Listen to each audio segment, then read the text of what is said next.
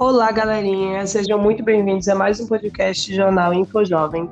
Eu me chamo Joel Souza e o podcast de hoje é muito especial, centrado no tema Uma Carta de Pai, de Amor e Paz, focado no projeto de Edmário Jobati, que foca na cultura de amor e paz a Igaraçu. Edmário? Oi, Joel. Bom dia, tudo Bom bem? Bom dia, seja bem-vindo. Agradeço o espaço que vocês estão me dando para falar um pouco dessa experiência que eu desenvolvo aqui em Igaraçu. A gente que agradece. E espero que você seja muito bem-vindo aqui com o Jornal Info Jovem, a escola é da Jurani Bezerra Lente. E sobre o projeto de Cultura e Paz. É, em que ano ele surgiu e qual era o objetivo dele inicialmente?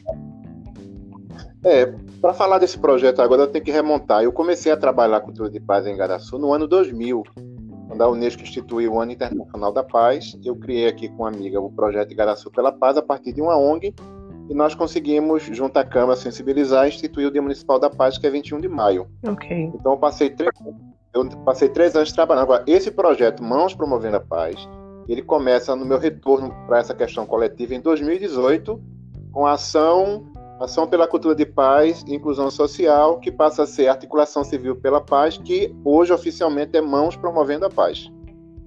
Ok. Ao longo dos anos, de que forma o senhor viu que esse trabalho mudou a vida das pessoas?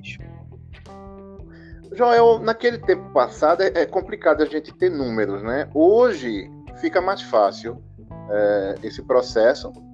De, de, por exemplo, hoje eu posso te dizer que as mandalas de paz que eu produzi aqui, em parceria com a Associação Alemã de, de Pintura de Mandalas de Paz, mais de duas mil pessoas pintaram mandalas devolvidas para uma exposição que está acontecendo em Celi.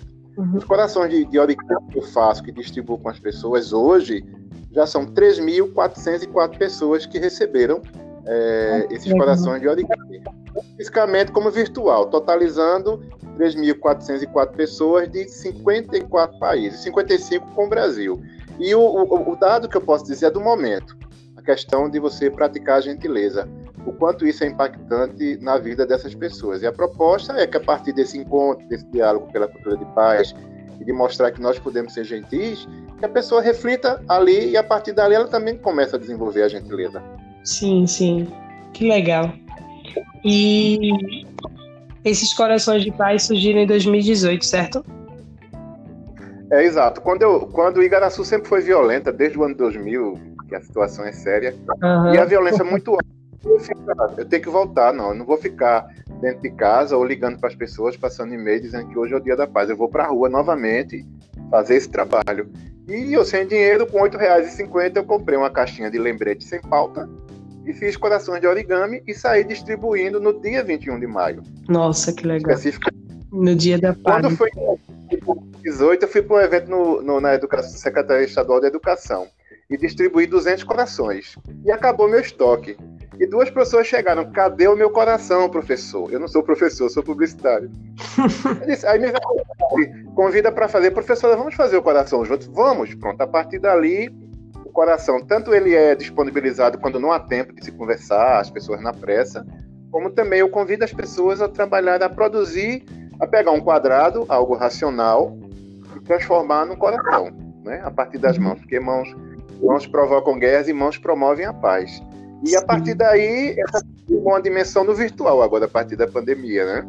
Sim, então, sim. os corações tem essa quantidade toda e segue porque a proposta humilde de minha parte é que em 2035 nossa cidade faz 500 anos. Então a proposta é criar um milhão de corações pela paz até 2035. Lógico que eu não vou fazer sozinho, nem sei se chega a esse número. é, é interagir. É, com o máximo de pessoas. Eu acredito que paz é uma coisa muito especial e muito única. Então, até lá, tenho certeza que talvez possa até ultrapassar essa, esse número, né? Então, então, gente, esse foi o podcast com o Edmário sobre o projeto de cultura de paz.